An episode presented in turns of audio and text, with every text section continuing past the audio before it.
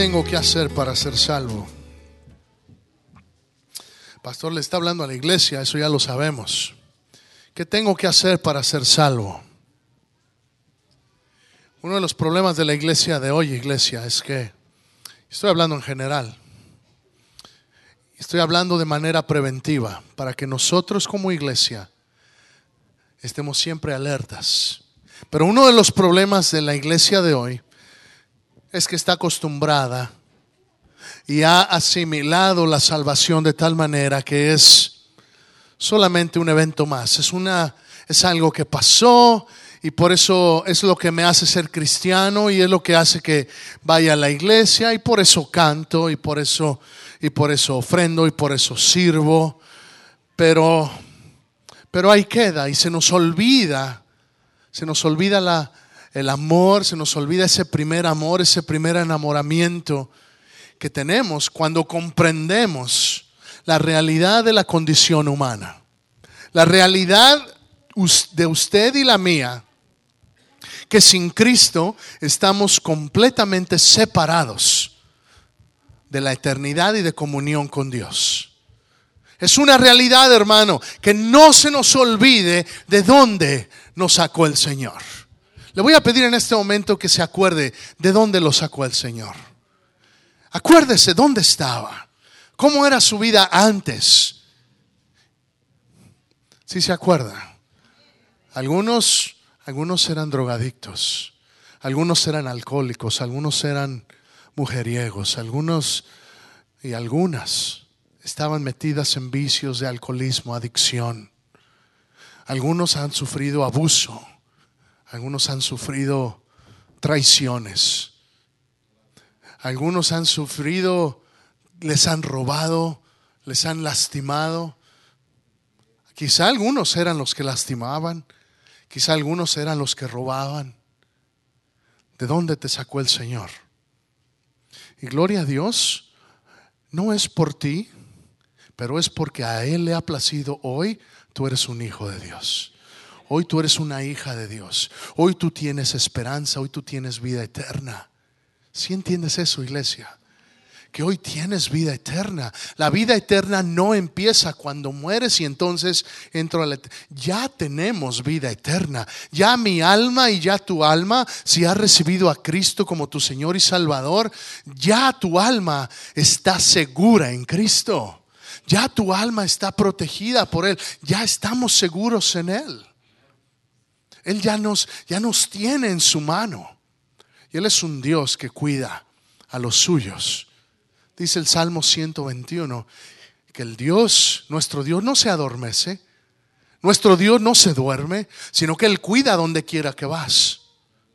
Y todo eso, ¿por qué? Porque a Él le place. Sabes, hermano, a veces creemos que es porque soy bueno, a veces creo que es por las habilidades que tengo, a veces creo que es por, por los títulos o los estudios o por las experiencias que he pasado. Y déjame te recuerdo esta mañana. No es por nada que tú hagas o que tú hayas hecho o que tú puedas hacer, por lo cual Cristo dio su vida por ti. Él lo hizo solamente porque cuando te vio a ti y me vio a mí, vio a alguien necesitado y nos vio con amor y te ama como nunca nadie alguien te ha amado. Por eso es importante recordar a lo que vino Jesús. Celebramos la Navidad, iglesia. Celebramos lo que, lo que, lo que vino, el sacrificio más grande que el Dios Todopoderoso, el Rey de Reyes, Señor de Señores, decidió hacerse como un bebé. El Todopoderoso se hizo vulnerable. Los que han tenido bebés saben qué tan vulnerables son los pequeños.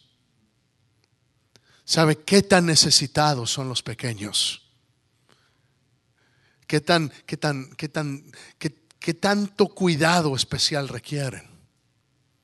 ¿Cierto? No, hermano Rómulo, esas noches, cuando, cuando ese Joshua no lo dejaba dormir. Y ahí estaba, levantado y está. ¿Por qué? Porque requiere esa atención. El Dios Todopoderoso. A veces pensamos y se nos olvida que tanto te ama a ti y que tanto me ama a mí, que Dios decidió quitarse su majestad y, envolverse en un cuerpo humano como tuyo, como el mío. ¿Y por qué lo hizo?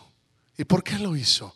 Porque Él tiene un plan de salvación para ti y para mí. Pastor, ya sabemos eso. Si ya lo sabes, es tiempo de que empezamos, empecemos a ser predicadores de este Evangelio. Porque no basta que yo lo sepa, tengo que ir y compartirlo a otros. Se le fue la oportunidad de decir un amén ahí. Si ya lo sé, no me lo puedo quedar, hermano. Tenemos que entender que el tiempo se acaba. Cristo ya viene, iglesia. Cristo ya viene. Vemos las señales, vemos lo que está pasando en el mundo, lo que está pasando aquí en los Estados Unidos, lo que está pasando en Israel, en el Medio Oriente. El Señor puede venir cualquier momento. Necesitamos Necesitamos estar listos. No podemos adormecernos y pensar, esta mañana me alegro que Miguel está aquí y que nos y que nos y le estaba enseñando, él no había visto el santuario y, y, le estaba enseñando las fotos de cómo, de cómo trabajamos, de todo lo que ha pasado. Pero hermano, no nos podemos quedar pensando qué bonito edificio cuando hay almas que se están muriendo allá afuera esto, esto es solamente una herramienta. Lo que realmente importa es que tú y yo seamos embajadores del Evangelio de Cristo. Cristo ya te reconoce así. Dice 2 Corintios capítulo 5, verso 19 y 20, que Dios te ha llamado su embajador.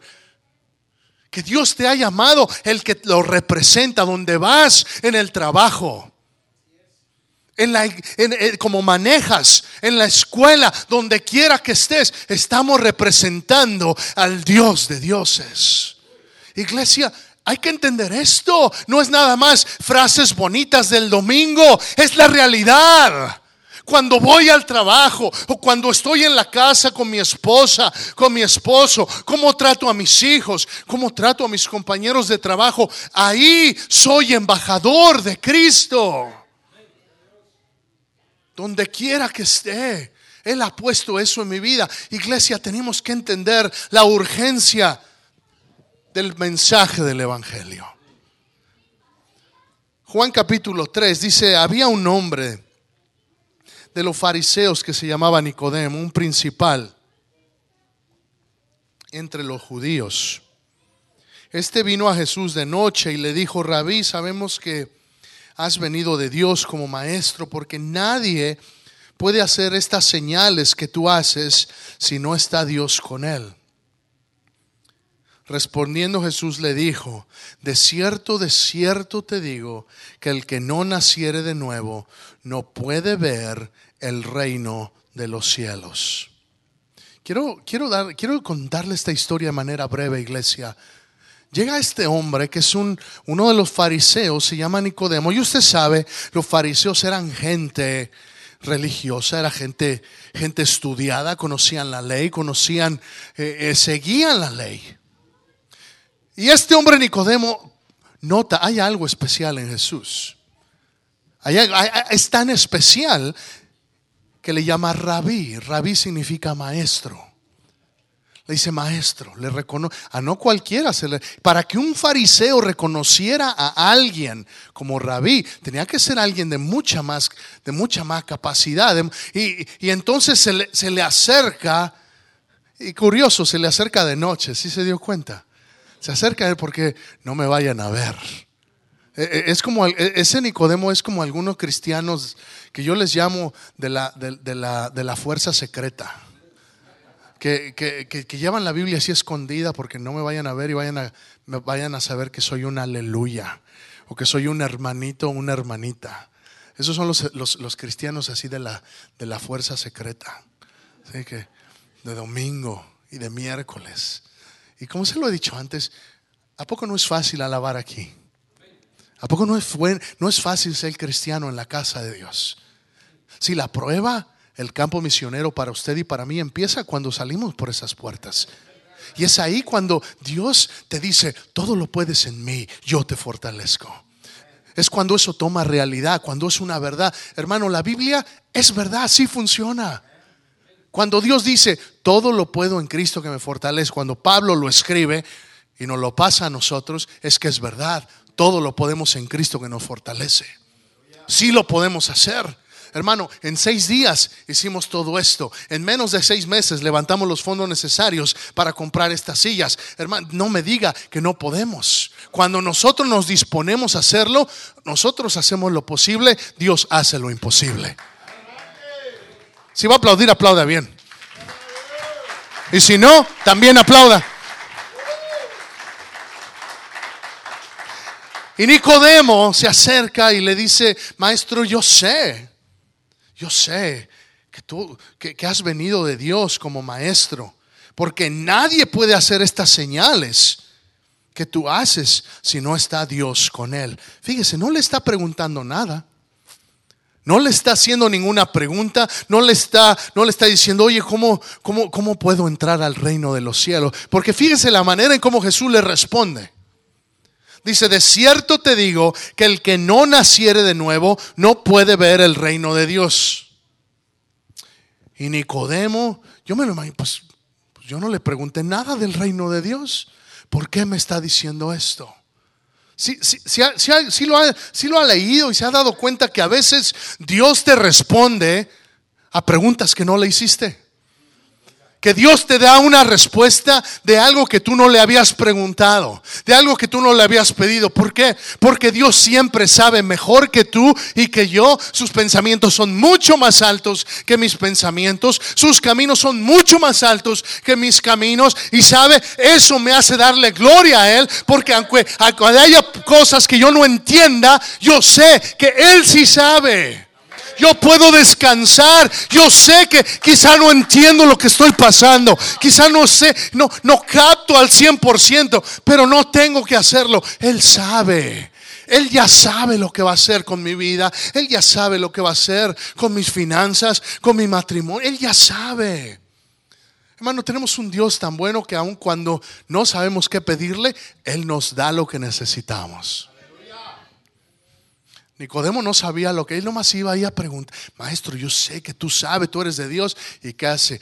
Jesús reconoce su necesidad. Ve, ve que hay algo. Había un hambre. Había un hambre, Nicodemo. No, Nicodemo sentía algo. Algo lo atrae. ¿Sabe? Jesús atrae o repele. Cuando, cuando estamos sensibles, Él nos atrae. Pero también repele el que, el que se endurece el corazón por eso a veces a usted lo han tratado mal. ¿Por qué? Porque a veces chocamos con la oscuridad, tenemos que chocar con la oscuridad. Y cuando la oscuridad está enfrente de uno, va a haber oposición. Es una realidad, iglesia. Dios nunca nos ha prometido una vida fácil. ¿Qué dijo Jesús? En el mundo tendréis aflicción. Vamos a sufrir, vamos a... No siempre las cosas van a salir bien pero tenemos confianza en Él, que Él ha vencido al mundo. Si no siempre las cosas van a salir como yo quiera, como quisiera que siempre todo me saliera bien, pero Dios Dios permite ciertas cosas. Para que para formar mi carácter y para que yo dependa siempre de Él y no de mis propias fuerzas y no de mis propios planes. Si todo me saliera bien, quizá me jactaría de pensar, ah, mira qué bien, siempre planeo y siempre me sale bien. Siempre mira cómo lo hago bien. Y Dios dice, no, no, no, la gloria es para mí y solamente para mí. Tenemos que recordar estas cosas, iglesia. No le estoy predicando nada nuevo, pero le estoy hablando de la urgencia de tener un corazón sensible a lo que Dios quiere que hagamos usted y yo. Porque podemos celebrar la Navidad este año y compartir los alimentos, e intercambiar regalos en casa o, y darle regalos a los niños y lo que sea, pero si no entendemos para qué vino Jesús, hermano, es una época más, son días desperdiciados y tenemos que entender en el corazón como cristianos, Dios quiere que seamos predicadores. Dios quiere que compartamos el Evangelio. Dios quiere que seamos gente que hable de Jesús. Sin temor, sin miedo. Mire lo que le dice, de cierto te digo que el que no naciere de nuevo no puede ver el reino de los cielos. Y Nicodemo, usted sabe la historia, le dice, bueno, ¿cómo puedo regresar al vientre de mi madre y nacer otra vez? Y le dice, el que no naciere de agua y del Espíritu no puede entrar en el reino de Dios. Lo que es nacido de la carne, carne es. Y lo que es nacido del Espíritu, Espíritu es. No te maravilles de que, de que te diga, o sea, es necesario nacer de nuevo. El viento sopla de donde quiere y oye su sonido, mas no sabes de dónde viene ni a dónde va. Así es todo aquel que es nacido del Espíritu. ¿Qué lección le está dando Jesús a Nicodemo? Este maestro fariseo yo creo que se quedó estupefacto, yo creo que se quedó sorprendido de, de lo que le está diciendo Jesús. Le está diciendo, no te, no, no te estoy diciendo que te meta literalmente, no, es imposible. Te estoy hablando de lo espiritual, que haya una renovación espiritual. ¿Qué es necesario para ser salvo?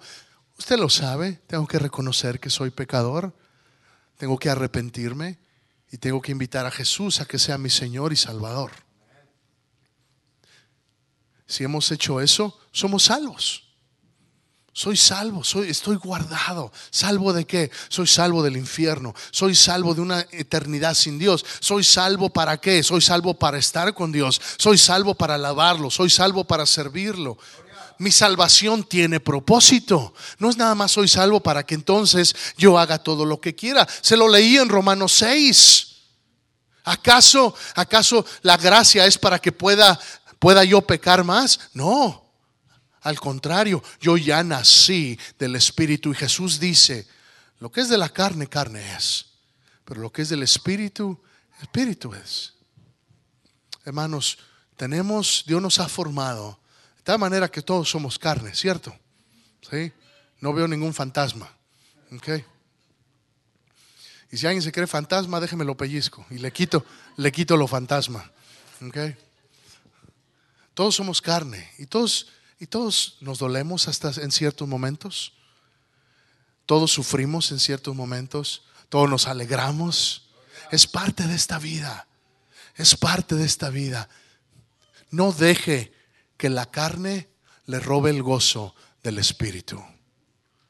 La carne puede, puede, la carne, la carne, la carne es fuerte, hermanos. ¿Cierto? La carne, la carne a veces nos gana. ¿Cómo no? No le digas nada, no le digas nada, y te sale. No debías decirle esa palabra a tu esposa, pero bien que lo dijiste. Y sabías que no debías decirlo. y también las esposas, no le den el codazo nomás al esposo. También. ¿Sabe? No, no veas eso, no veas ese programa en la tele, no te edifica, no has orado hoy, ya está el Espíritu Santo hablándote. Y está el control y, ay, ¡pum! Le oprimes al botón. ¡Ay! Sin querer queriendo. Y la realidad de las cosas es que a veces la carne nos gana, pero entienda su identidad en Cristo. Usted es salvo.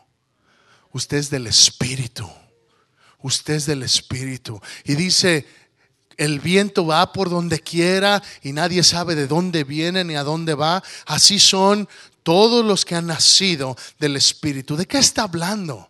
De que no sabe de a dónde viene ni a dónde va. En otras palabras, que el viento, el viento de repente sopla y viene por aquí, por allá. ¿De qué está hablando? Está hablando de que estoy entonado con Dios en la misma frecuencia con Dios, así como cuando pone el radio.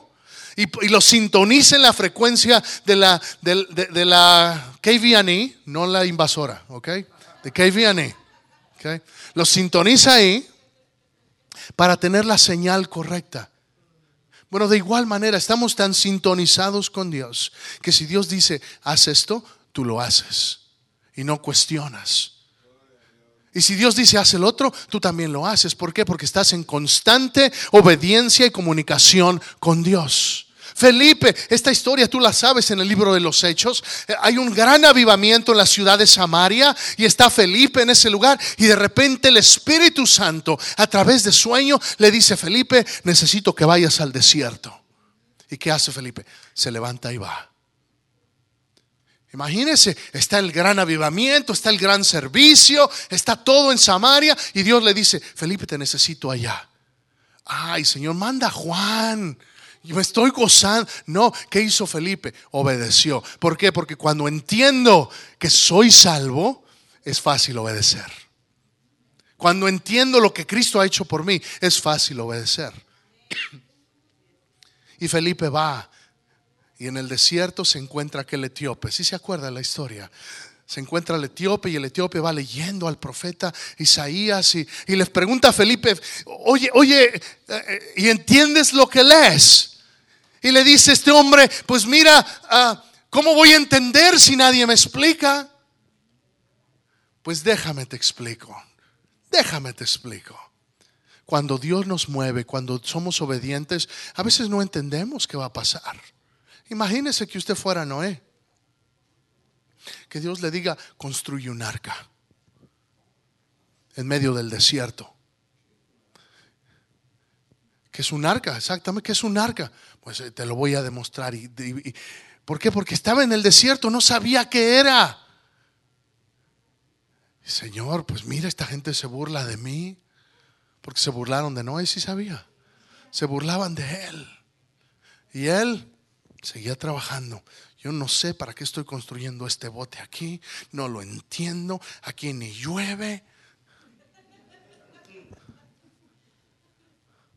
Cuando llueve, nomás hace bochorno, como en Texas. Pero obedeció, pero obedeció. Sí, hermano, la, entendamos, cuando Dios busca nuestra obediencia, no es porque Él quiere tener soldaditos. No, hermano, obedecemos porque lo amamos, porque entiendo quién soy. Por eso cantábamos esta mañana, sé quién soy yo. Sé quién soy yo, soy tuyo. Eso es lo que soy yo. Soy un hijo de Dios, soy una hija de Dios. ¿Me caigo? Sí me caigo. ¿Tengo problemas? Sí tengo problemas, pero esta carne no me va a robar el gozo del Espíritu y te voy a obedecer. Y déjeme decirle, cuando terminó de armar esa arca y empezaron a llegar los animales, imagínense, empezaron a subirse los animales, empezó a subir las jirafas y se empezó a subir hasta el león, yo creo de lejos le dijo, súbete por allá. Y yo no sé cómo le ha hecho, pero debió ser algo sobrenatural. Sobrenatural. ¿Por qué? Porque Dios es un Dios sobrenatural. A veces pensamos que la vida se limita a mi experiencia. Escuche esto, si no escuche nada más, escúcheme esto. A veces pensamos que la vida cristiana se limita a lo que he experimentado y Dios quiere decirte esta mañana, Él tiene mucho más.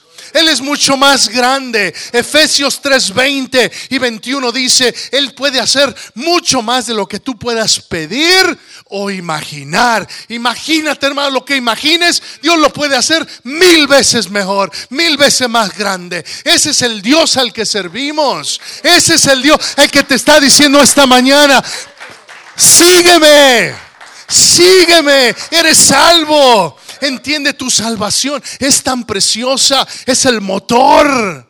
Ese es el motor. Cuando entiendo mi salvación, es lo que me mueve a predicar. Es lo que me mueve a servir.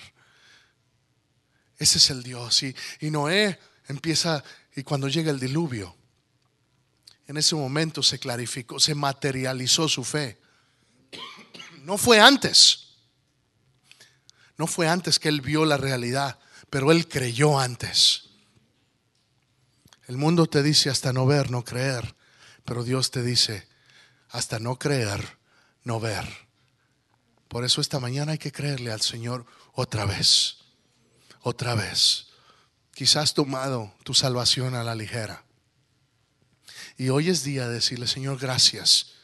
Porque un día como hoy, y celebramos la Navidad, pero sabemos que no, Pudo haber sido en diciembre o en marzo o cuando haya sido. La realidad de las cosas es que yo sé quién soy yo, que soy un hijo de Dios todos los días. Y no nada más el domingo, el lunes también. Y el martes también, y no solamente en la iglesia, pero cuando estoy en casa, cuando voy manejando, ahí soy una hija de Dios también. Y en todo momento reconozco que soy un embajador de Dios. Y eso transforma como hablo, y eso transforma como trato a mi prójimo, y eso transforma, tiene que transformarme todo. Tiene que transformar toda mi vida.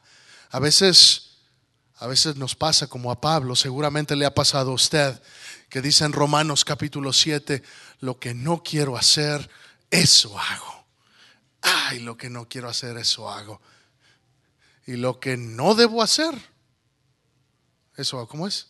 Y lo que no, lo que no debo hacer, eso hago. Y lo que, y lo que, ustedes me entienden. Ahora sí se me chispoteó. La de las cosas es que somos carne. Pero cuando acuerdes esta mañana, cuando somos carne, no deje que esa carne le robe el gozo del Espíritu. El gozo del Espíritu es más fuerte. El gozo del Espíritu. Ese no depende de la circunstancia. Qué bonito cuando, cuando todos están bien en casa, cuando hay armonía en casa, cuando, cuando hay dinero en la cuenta del banco. Qué bonito. Y uno se, se alegra y la carne también se alegra. Pero cuando las cosas no van bien, la carne sufre, pero el espíritu sabe gozarse aún en medio de la dificultad. ¿Por qué? Porque yo sé que aunque yo no vea cómo le voy a hacer, Dios ya sabe. Él ya sabe.